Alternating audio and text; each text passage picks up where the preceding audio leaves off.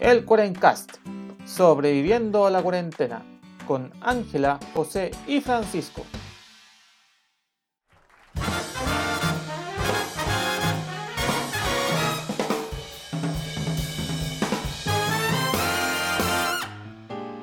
Buenos días, buenas tardes y buenas noches a todos nuestros podcast audiencia. Les habla Ángela, sí. El José no, no ha hecho cambio de sexo y no cambió la voz, sino que soy yo. Una transición. Está en transición, no, mentira. Hoy día junto a Panchito vamos a estar los dos solitos porque como les comentamos en el capítulo anterior, nuestro querido José viajó a sus tierras a cumplir con el deber cívico. Y también esperemos que todos los que nos escuchan hayan ido a votar, así que tengan como ejemplo a nuestro Josecillo que recorre muchos kilómetros para llegar allá. Y Panchito, ¿cómo estamos por allá? Para, para hasta allá. Sí, horas en avión, arriesgándose al COVID, pero cumple su deber cívico que es lo importante. Y Panchito, la cosa es. por allá en el Zure, ¿cómo está? Uh, está, está malina la cosa por acá. Estamos en cuarentena, en la tercera cuarentena, pero diría que esta es la, la cuarentena menos cuarentena que hemos tenido porque... No, yo como buen ciudadano el, el jueves no- aún no me llegaba mi permiso, así que me quedé trabajar, trabajé desde la casa. Pero por lo que leía en, en las redes de, de WhatsApp, todo el mundo está en la calle y no hay nadie fiscalizando. Ah, o sea, pero es que yo me es un cuestiono- clásico. Yo me cuestiono qué tan adultos somos acá en este país. Si es que nadie te fiscaliza, tú no te portáis bien. te- Eso es como, Pucha, es, es la- como ya es parte de la idiosincrasia del chileno. que- reclamo de viejo chico nomás. sí, ¿pa' qué? No, Pero, pero, o sea, ayer salí también y está eh, como si nada. como si es una cuarentena de papel, por decirlo de Y alguna piensa, forma. y piensa como el fin de semana, eh, sábado y domingo, está todo cerrado. Literalmente todo cerrado. por incluso los restaurantes y, Sí, y las otras cosas está todo cerrado por, por las elecciones. Y también ley seca. Entonces la gente se está abasteciendo antes de tiempo. Así que fila en las más- había mucha gente en las calles, pero al menos yo bien contento sobreviviendo a esta tercera cuarentena. Espero que, que pase luego, que se note el efecto de las vacunas, que ya estamos... De a poquito. Próximo, no sé próximo. si mucho se ha notado, pero bueno, hay que ser positivo. Sí, hay que ver el vaso medio lleno. Y ¿Y Panchito. cómo estuvo por allá Ángela la vida en Santiago? Bien, acá, bueno, ya Santiago pasó a fase 2 también, así que se notó el, el cambio de fase en las calles. Las Mm. cifras no han sido muy alentadoras los últimos días, pero también como tú decís, con la fe que ahora que van a empezar a vacunar a los, a las de nuestro rango etario, A los va a ir más gente, a los jovencillos va a ir más gente a vacunarse porque si no nos vacunamos no vamos a salir nunca de esta, pues, así que hay que tener fe que tarde o temprano va a llegar el día en que nos vamos a pegar un Bélgica y vamos a salir a las calles a celebrar. Oh, ya, la, la gente se va a ver loca cuando pase. eso. Sí, no, yo, yo desaparezco dos días. Adiós, me voy a celebrar que terminó la pandemia. Muy bien. Oye, Panchito, ¿y cómo te fue en tu viaje en Felicidonia? En Felicidonia, eh, fue un viaje muy particular también, eh, pero me mandaron de vuelta porque parece que yo, yo no era tan feliz. Oh. Dijeron, como usted no, no No cumple.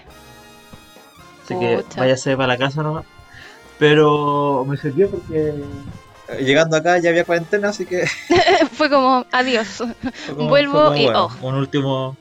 Y lo, lo curioso de ese viaje es que al regreso José me había dedicado una balada. Sí, nos sorprendió con su dote artística. Las Sí. tenía escondidas. Lo voy a postular a Santiago no- 100 palabras. Mm. Yo no esperaba ese talento en José. José es una persona muy talentosa, pero no sabía que componer baladas estaba dentro de su. De su almanaque. Sí. Así que de ahí sacamos un poco la excusa para este capítulo del día de hoy. Sí, pues sí. La idea era hablar del José, pero no, no, el José no quiso.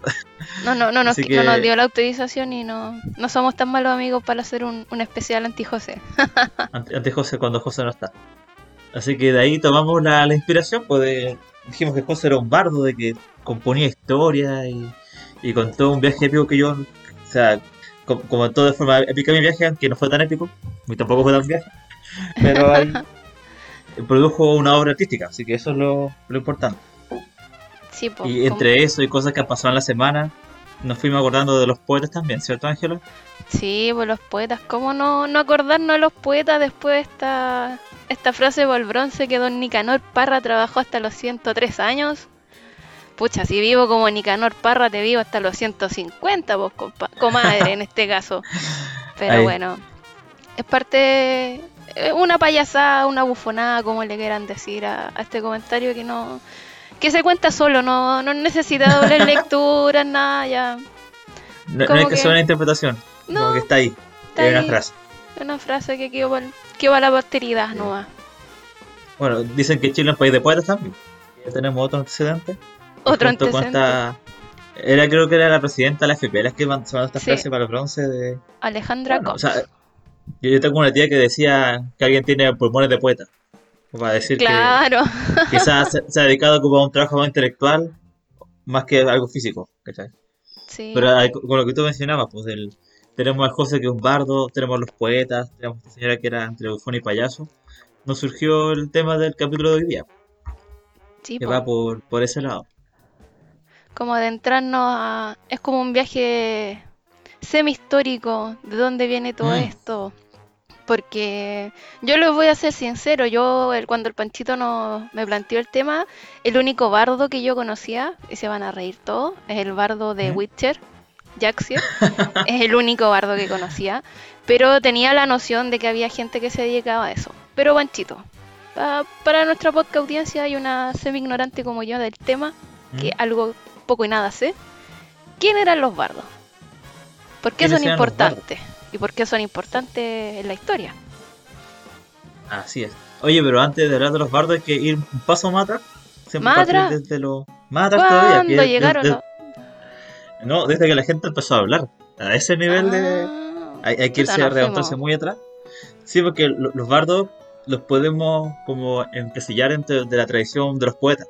Ellos eran Ya. poetas de su... del- eh, como de los más antiguos, de los poetas de los celtas. Así que si nos vamos un paso más atrás, hablando de los poetas, hay que remontarse ya desde que la gente empezó, empezamos a hablar como mono y empezamos a hablar como humano. Cuando nos y- pegamos el salto, Sí, po. Y, y poesía se han encontrado textos escritos súper antiguos, pues ya del año 3000 antes de Cristo y lo que siempre hablamos de los, de los más antiguos, pues, de los egipcios, de los babilónicos, que hay, incluso los griegos también, pues ahí tienen su- sí, voy. sus textos. ¿no? Texto La. Iliada, la Odisea. Y, y quedan todo, al menos de lo que nos llega a nosotros desde la cultura más occidental, los que hablamos lengua española, nos llega más que nada desde los griegos, porque ahí tenían, eh, ellos contaban toda esta historia, ¿cierto? Eh, con la- una lira, ¿cierto? Que es este instrumento de cuerda, entonces se... Como la arpa, parecía Sí. la arpa. Una arpa pequeñita, así que tiene como unas cuerditas. Entonces de ahí se llama que este es el género lírico, porque se tocaba con la lira, Mm, y era más que nada expresar una emoción o sentimiento, contar historia, hacer alguna alabanza, ese- cosas ahí simpáticas. Y, y, y de esa tradición, de ahí, desde, en todas las culturas hay poetas. Sí. Sí, po, o sea, desde, ahí, desde ahí se remonta. para transmitir o sea- sus historias también un poco surge Mm. todo esto. po. Sí. Eh, muchas veces se mezcla lo que tú contaste, como contar una historia y también contar, hacer como. De acá viene como una vertiente que podríamos decir que. Bueno, ahí están los que cuentan historia y están los que cuentan historia para un público en particular. Los que buscan Ah, ya. entretener. Entonces, desde ahí, ya en el siglo cero, podríamos llamar, llegan los cuando, romanos, cuando, llegan los romanos a, a las Islas Británicas, se encuentran con los celtas, de que está esta, gente viviendo ahí en las Islas Británicas, y de que todos tenemos como un como este imaginario de los celtas, que eran estos druidas, ¿cierto? Los que, gente que estaba en los bosques, que tenía como un conocimiento de la naturaleza como muy profundo, muy conectados con ellos, y, y cercano a los druidas, como emparentados con esta, esta clase social, estaban los bardos, que era gente que estudiaba para ser bardo. O sea, Ah, se estudiaba, piensa, no- se no- estudiaba no para ser bardo. No era como hoy día me levanté y seré un bardo. Sí. Eh, A veces hay gente que tiene como don de la palabra, ¿cierto? Es buena para hablar, para, para contar historias. Ah. Eh, parte de eso era, pero había que estudiar, tenía que estudiar harto Bien porque los bardos eran la memoria viva de su pueblo, de los celtas. Entonces ellos tenían que saber un montón la historia vida por haber así desde para atrás. Y aparte, más que saber la historia, eh, saber contarla, para que suene simpático y la gente lo quiera escuchar y se lo aprenda. Eso Sí, era porque si sería alguien que habla así parejo toda la historia, nadie te va a pescar, po. monótono. Y, y, y quizás, bueno, yo no, vi, yo no he visto The Witcher, al parecer tú lo has visto harto porque te llama atención ese bardo. Ah, Eh, Pero- El bardo en particular es, es un personaje bien, bien especial, o sea, porque Bueno, para los que no cachan mucho de Witcher, en un principio es una, es un libro que se hace, pasa a ser videojuego. Y ya durante el último tiempo, durante dos, dos últimos años yo creo, no me acuerdo la fecha exacta, lo decidieron hacer una, una serie po, en Netflix. Y escogieron a uno de los mejores personajes para, para ser el protagonista. Debo confesar que lo empecé a ver solo por él, por Henry Cavill. Guachito rico. Perdónenme, tenía que decirlo. Y claro, pues acá aparece este, este bardo que aparece como se encuentra con él en un castillo y se da cuenta que ahí tiene un potencial para contar historias de él, pero así. Y lo empieza a acompañar en sus aventuras, sufre, sufre con él y todo el cuento. Mm. Pero ahí fue como la primera aproximación a, a lo que era un bardo. Porque uno uno no sé, po, te- cuando te hablan de la Edad Media generalmente es cuando no, que andaban también, no sé si cae dentro de los juglares, porque de repente hablan de los juglares que también andaban de pueblo en pueblo contando historias, probablemente estén emparentados. Y ahí es cuando uno dice, ah, sí, de, de veras que existía este personaje que era como el que transmitía la historia oralmente historia. de, de pueblo en pueblo. Y no solo la historia como, como tal, sino que también hazañas importantes, mitos y Mm. leyendas, como todo el tema. Todo el- la, la cultura que podríamos llamar. Lo- Por ejemplo, ahora nosotros a veces uno- nos compartimos videos por el grupo de WhatsApp, Claro. todo ese tipo de cosas. Ellos transmitían la cultura que era como la parte histórica o la parte como ya más leyenda, ¿cierto? Más mítica de, de, de que es la historia de un pueblo. Que eso es la idea que los mantenía vivos. Y lo curioso de los bardos es que no era que ellos repitieran una canción que habían leído o habían escrito, sino que ellos sabían fragmentos de la historia y manejaban muy bien el arte de, de narrar, y, pero también tenían que ir de cierta manera improvisando o, o como O adaptando, a- adaptando la historia al contexto en el que ellos se encontraban. Por ejemplo, si estaban en un matrimonio, adaptaban la historia a un matrimonio. O Ah, ya. le- y ahí también metían un poco como de freestyle, era que que tenían que ir improvisando, pero que esa improvisación no rompiera ni la métrica de la canción, ni el ritmo, ni nada, sino que la idea que era meter palabras, o sea, como historias nuevas dentro de, de- dentro de su narración más grande y que no se notara. Igual es un, un trabajo, o sea, cabecearte para que para que te cuadre todo. Si aún a- ahora en la actualidad te piden hacer un poema y que te rime, es como, "Ah, te caes ahí Hay que cinco minutos pegados. que pensando, sí. Oye, pero acá en este país igual tenemos, como ya contamos, Chile de tierra de poetas. Eh, dame un segundo que el gato está como más uno acá. Ahí sí. Sí, ahí, junto con los poetas que ya conocemos nosotros, ¿cierto? Que escritores muy importantes. Eh, también hay una tradición popular que está muy arraigada en los campos, que no es muy conocida, pero eh, es muy interesante, que se llama el canto a los poetas. ¿Te suena ese, esa tradición? Canto a lo poeta, yo, yo, yo escuchaba el canto a lo divino, pero el canto a lo poeta no. Sí, el- bueno, el canto a los poetas se engloba y enmarca canto a lo humano y canto a lo divino. Mm, ya. Que en general estas personas que tocan con un guitarrón que tiene muchas cuerdas, son 25 cuerdas, un guitarrón así... Uh, se, se- suena muy. Y ellos componen décimas, y que son estos como 10 versos que van rimando, ¿cierto? Con 8 sílabas. Y ellos tienen también ese talento de ir eh, cantando en el acto. De que Ah, ellos, como como que tú, tú les planteas un, sí, pues tú les planteas un tema, y ellos con lo que ya conocen de antes van armando eh, una historia que tiene rima y que tiene todas esas normas muy estrictas, que vendría siendo que, que el verso 1 rime con el no sé cuánto y de esa forma. Igual en, en los campos hay harto de esa tradición, no sé cuánto de eso se irá transmitiendo a los, a los más jóvenes, pero igual es un talento eso, poder ir narrando una Sí, historia po. y, y que en el con momento música se y, te ocurra y todo. sí, po. y de ir improvisando ahí ya nos cuenta de que hay un talento muy desarrollado atrás. Sí, Pero- po. Oye, pero hablando Dime. ¿Mm? de los bardos, yo quise, hice, hice un poco mi tarea, ¿ah? Adelante, Y cuenta. quise, y bueno, obviamente todo, todo origen antiguamente tiene un carácter mítico. Todo antes era, como buscábamos explicación a las cosas, surgen los mitos y encontré el mito de dónde surgen los bardos.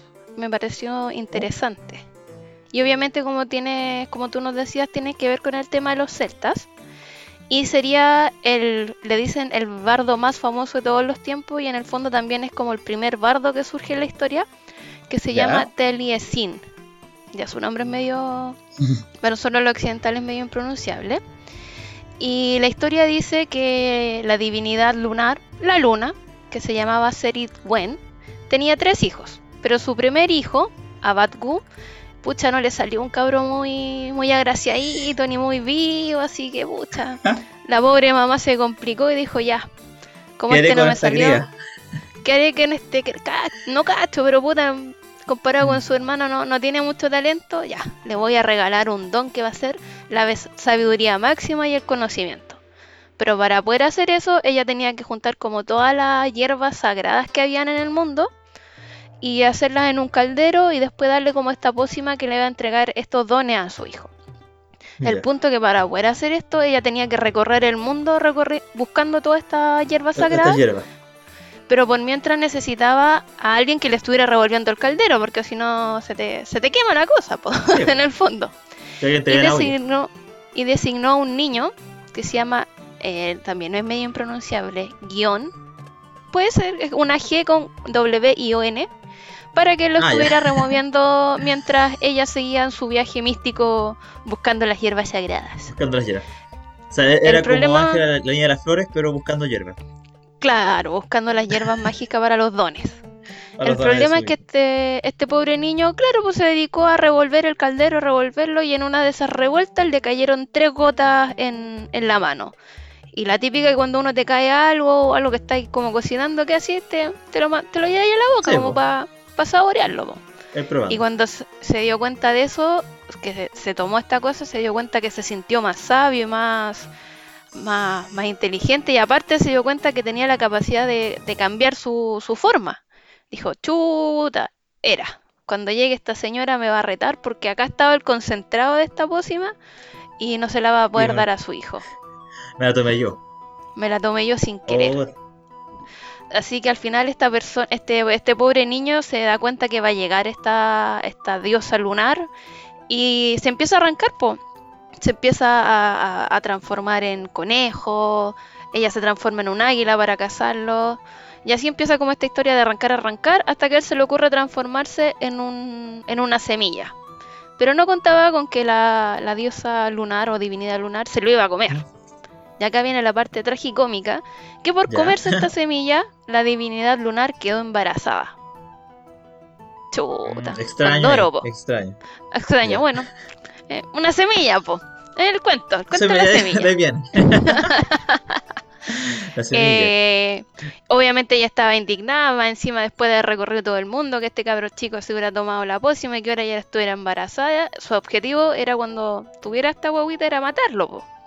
Pero cuando da luz al bebé, queda como fascinada por la belleza de, de este niño y por porque obviamente como ella era una diosa se da cuenta que era una persona muy sabia, que tenía este don del conocimiento y finalmente que decide obviamente no matarlo, sino que quedarse con su hijo ¿Mm? y ella le, le da el nombre del fin, el fin, así como se escucha, Ah, y después que ya con, con el paso de la historia se pasa a llamar Taliesin y él pasa a ser como el primer bardo para los celtas, el que empieza con todo esto, que tiene la sabiduría, que tiene este don de, de la palabra, de- del conocimiento para poder transmitir la historia.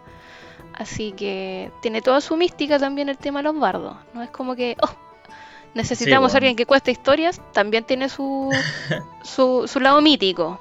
O sea, podemos decir que era hijo de la luna este. El Taliesin. Como, como la canción, Hijo de la Luna. Sí, hijo de la luna. Sí, pues ese, ese Taliesin, eh, como la parte más histórica, había leído que es como del año 534 más o menos. De ahí hay registros po. porque pi- piensa qué tan importante tiene que ser un, un, un bardo para que se, se hable de él. Pero en general Sí, el pues, a bardo lo habla de largo de la historia. Entonces alguien dijo, este tipo era importante, escribamos un libro sobre él y, y que llegó hasta nuestra época. Sí, po. Y ahí tenemos Oye, Panchito, este famoso dime. me surge otra duda porque, bueno, en- entre todo esta, lo, lo voy a llamar amorosamente esta jungla de personajes. ¿Ya? También están los bufones. ¿Cuál es la diferencia entre un bardo y un bufón? Oh, mira, acá ya viene la parte más, más curiosa de que, al igual que los poetas, los bardos, los bufones son más antiguos de lo que uno piensa. Eh, se han encontrado, sí. Por ejemplo, en, la- en lo- en el antiguo Egipto se han encontrado entre los registros, los- como los, los jeroglíficos, ¿cierto? O algunos dibujos que están en los muros, de que habían pequeños negros que estaban disfrazados.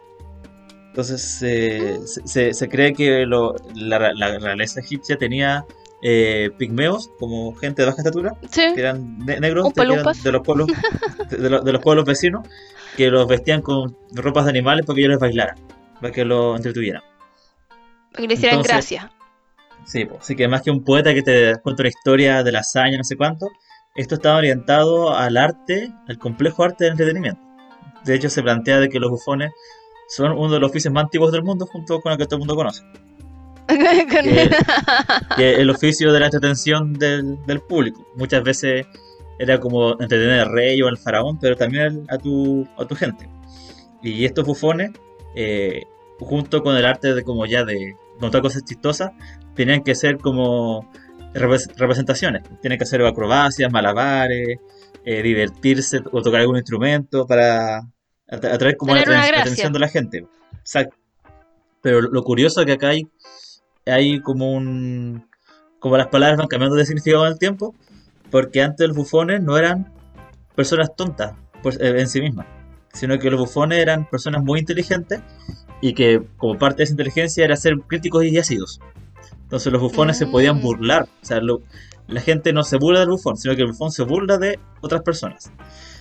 Los licencia para. Sí, pues, para todo. Y, y los bufones, bueno, eh, se daban esto en, bueno, en el antiguo Egipto, ¿cierto? Eh, incluso bufones. eh, se cuenta que en, en la antigua China, un bufón se burló del emperador y este, como que tuvo que cambiar los planes para construir la muralla, la muralla china No, para nosotros. Por culpa de un bufón. Entonces, Porque el bufón, como que, como muchas veces los bufones venían del pueblo y ellos podían, como, influir para, como su beneficio ante la, ante la realeza. Como el nexo después- que. Sí, pues era como los representantes de, de- de la clase eh, ante la realeza. Y, eh, y ya después, con, cuando llega el cristianismo, como que todo esto de arte de los bufones como que tiende a decaer un poco, se va a las pailas. Como Eh, muchas por- cosas cuando llega el cristianismo. cosas, sí. Pero ya después, ya en, en la Edad Media, hay como un resurgimiento con todo esto del, de las cortes, ¿cierto? De, de los reyes que tienen los nobles. Y, y se empieza de nuevo a dar este efecto de, de reunirse la clase alta en, en estas cortes, en los palacios y, y dedicarse a la entretención. Claro. O sea, que, que no tenían nada más, yo creo, valga la redundancia, de entretenido que hacer que juntarse a, Sí, a eso, po. Es como, o estás en la guerra a punto de morir o estás en un palacio Una Con- O una pandemia te azota. Una de las tres alternativas. tal cual. y, y de hecho, muchos, muchos bufones eh, tenían funciones incluso en la guerra. Se plantea que tenían que ir con el ejército adelante para animarlos, ¿cierto? Darle como fuerza, fuerza moral de que ya nosotros somos los más bacanes. Se reían del, del, Del del enemigo. ejército contrario, sí. Y tienen que transmitir mensajes en- en- entre las tropas. Y muchas veces se plantea de que incluso el rey podía mandar al bufón para que fuera donde la, la tropa enemiga a que dé un mensaje. Y, y el, el oponente podía matar al bufón porque era, era solamente era un el- bufón. Pero el, el bufón tenía que ir a todas partes con el rey. O sea, el rey iba para tal parte y ahí iba el bufón siguiéndolo. Era como el llavero del rey, por decirlo. Sí, y habían algunos bufones se vestían como personas normales, que su oficio era como o contar una historia o hacer una sátira de lo que estaba ocurriendo. Como ya te dije, pues el bufón tenía la potestad de reírse de todo y de todos. De lo que sea se podía reír el bufón. Pues acá, actualmente en la sociedad eh, de, de este, año, eh, hay temas de los que uno no se puede reír mucho o no los puede decir en público porque... ahí O hay te que pueden hacerse cancelar. cargo. Sí, porque se hace cargo. Entonces, mejor ahí. Ellos, ellos, de hecho, se plantea de que incluso antes de que estuviera el concepto de la, de la libertad de expresión, ellos, ellos ya la tenían. Porque ellos podían literalmente Hacer, hacer de todo. todo. Hacer todo Oye, y de yo- todo. Un dato Dime. a propósito de lo que tú dijiste que, que los mandaban a la guerra, por ahí de lo que averigüé es que Atila, el famoso Atila, tenía un bufón po, que andaba con él para arriba y para abajo. O sea, imagínate que ni siquiera viajaba poco ese hombre, pues viajaba Mm, desde que recorrió ese bufón. hasta Roma, pobre bufón ahí, para contar la historia, pues para entretener al, al rey. Ah, Lo que piensa que Sí. a- hacer llorar es fácil, pero hacer reír cuesta, cuesta mucho más, pues eso es lo, lo complejo y de su oficio. Oye, y cacha que de lo que leí algo, algo que me dio como me llamó la atención, que no, no, no sabía esto. Bueno, yo te contaba, pues los bufones eran personas inteligentes, muchas veces instruidas porque ese- tenían que tener material para echar mano. Ser Sí, como pues, ya, a la, relato a la idea. O sea, siempre uno dice un bufón, es un, es un estúpido, y en verdad no, pues Mm. tenía que ser súper inteligente para hacer reír. en el Para hacer reír, po. y para hacer reír como con gracia, porque eh, como, y de hecho justo la parte del bufón era como la sátira, era como ser muy pesado para muchas Claro. veces tiene que demostrar de lo que estaba haciendo Rayo la clase alta era estúpido. Entonces él, él tiene que buscar alguna forma de contarlo, pero sin que sea, sin que sea tan ofensivo, pero igual podía Pero hacerlo. Claro, pero con pero respeto. Pero sí ocurrió que esto yo lo leí. eh, Me, me falta ver la fuente, pero lo leí en más de una parte, así que puede, puede que sea posible. Puede que De sea que cierto. algunas familias ricas eh, adoptaban personas con deformidades o con trastornos mentales. Y eran como Sí. los tontos de, como el tonto de la reina no sé cuánto. Y los vestían de forma chistosa y estaban ahí pa- para reírse de ellos. Sí, no, no me Sí, sorprendería. pero leí medio penita. Es que siempre, bueno, atingente, el, el de arriba se aprovecha del más de... Sí, pues de los más desvalidos. Pero, y, y desde acá, desde los bufones, que eran las personas más inteligentes, hay como un. Cada poco variando, porque son personajes que se van transmutando. Y ya Sí, pues va. va cambiando. eh, y, y ya como en el siglo.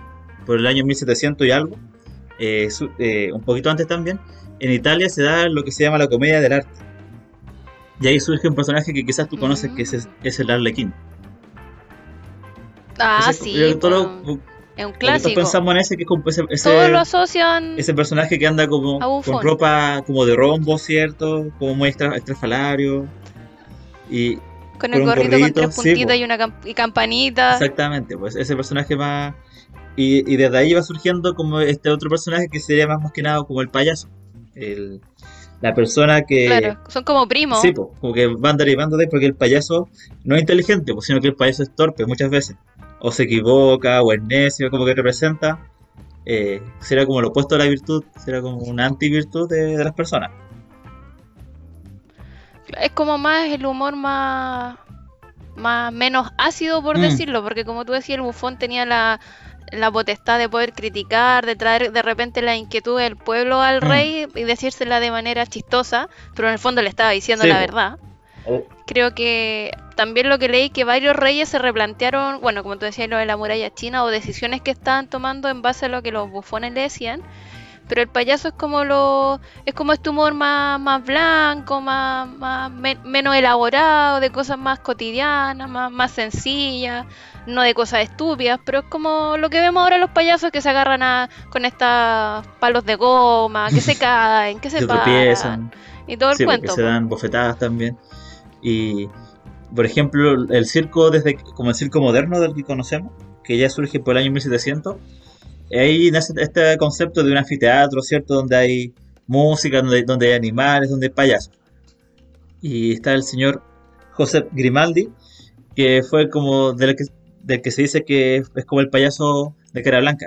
Que ese igual ya todos conocemos, el pa- payaso Ah, el de cara blanca, ¿cierto? Que ya, ya no usa máscara ni tantas cosas afuera, sino que la cara blanca, maquillaje.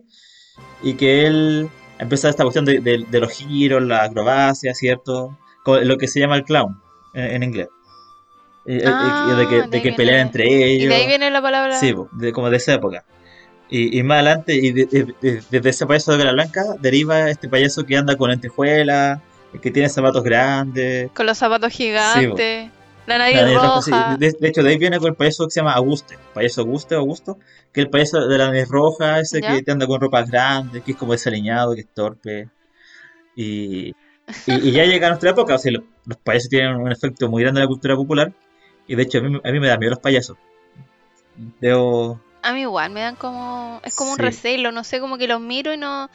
Hay gente que les tiene Sí, terror a los por payasos. ejemplo, yo hubo un tiempo que igual era más nervioso de lo que ya soy ahora. Pero, por ejemplo, en Santiago yo andaba en micro y se subía un payaso y yo me ponía nervioso. Dije, ¿qué, qué, qué va a decir este payaso? ¿Que, me, me va a rapar el deseo a mí? Me va a subir Sí, al sí. columpio, la típica. como ya el, el que anda con audífonos, que no sé qué. De- Yo me acuerdo que, de hecho, había un, mm, cara de póker. había un payaso que iba en la micro a Maipú que hablaba de historia. No sé si alguna vez lo viste. No, que hablaba con la voz súper gastada. Sí, pues son los, los, Los clásicos clásicos de, de- de la la micro. Y, y también vienen los payasos asesinos. que ya inspirado por el cine. Sí, yo creo que por ahí va nuestro miedo medio irracional a los payasos con el tema está del género de terror, que como se, no me acuerdo, It, It, obviamente. It, creo po. que, no Sí. me acuerdo, It. Entonces como que ahí ya también yo creo que fomenta como este miedo al payaso. Y yo, no- yo no me acuerdo que haber visto el Light original, porque era muy pequeño. Pero sí me acuerdo de haber visto Payaso Asesino en mi casa solo, de noche, cuando era muy pequeño. Pero Y de ahí creo que le agarré miedo a los payasos. no, pero ma- mal- mala elección pues Pancho, ¿eh? una película de terror solo no, no, no es buena combinación. Exacto. Entonces, eh, pienso que de ahí viene la, la forma en que la gente dice a otro, ah, este es un payaso. El- Claro, porque un- ah, está haciendo idioteces. está- Y pucha que hemos estado llenos de payasos los Oh. últimos años. En, uf, Con respecto a los payasos. sobre todo con respeto a los payasos, sobre todo con a quienes ejercen el oficio honrosamente versus los payasos Que solo quieren hacerte reír. que, que- bueno ya ya hablamos el otro día de los Naruto esta semana pasada pasó el tema de trabajar hasta los años. 103 años Sí. Así que, pucha, ojalá en estas elecciones todos hayan ido a votar para evitar que estos Mm. payasos sigan, sigan en el poder y, y que la misma constitución no sea una payasada por quienes la escriban. Así Sí. que hay que ser responsables con todo lo que viene. que recuerden que para ser un buen payaso hay que hacer, hay que hacer reír. Hay- los payasos que tenemos actualmente no nos hacen Sí. reír, nos hacen llorar muchas veces. sus- O sea, no, nos da risa la situación porque llega a ser Sí. estúpido, así como, ¿en serio está diciendo este idiote? Te, te da risa Sí. por eso, pero no porque sea chistoso. Eh, es complejo esa forma de, de ir definiendo. Así que a ver qué nos Sí, resulta. pero bueno. Bueno, yo creo que para el capítulo que viene Sí. vamos a poder hacer un, un análisis de, de qué fue lo que pasó, pues de si votó harta gente, votó poca gente, aún no lo sabemos. No, pues a yo creo que se van a Mm. demorar un poquito en contabilizar los votos. Creo que recién a las 2 de la mañana del domingo van a estar Oh. con, con datos. Así que, bueno, es que hay algunas papeletas que parecen Uh. testamento. Pues, ¿Para qué vamos a ¿Te puedo contar con una cosa, una infidencia? Creo que... Cuénteme, Mira, acá, cuéntame. bueno, yo anoche, antes de grabar este capítulo, hablamos nosotros y, tuve como un momento de inseguridad electoral. Dije, ya, ¿por quién voto? Porque como que me puse inseguro, dije, quizá este, eligiendo a las personas que merecen estar ahí. en- y, y dentro de mis andanzas por la región, conocí a una candidata a concejala en una comuna muy pequeña. No diré cuál es. Pero ¿Ya? hay, hay comunas pequeñas, pequeñas. pues, por ejemplo, votan Sí, 200 po. personas. Votan 200 Oh. personas y, y son 6 cupos de concejal.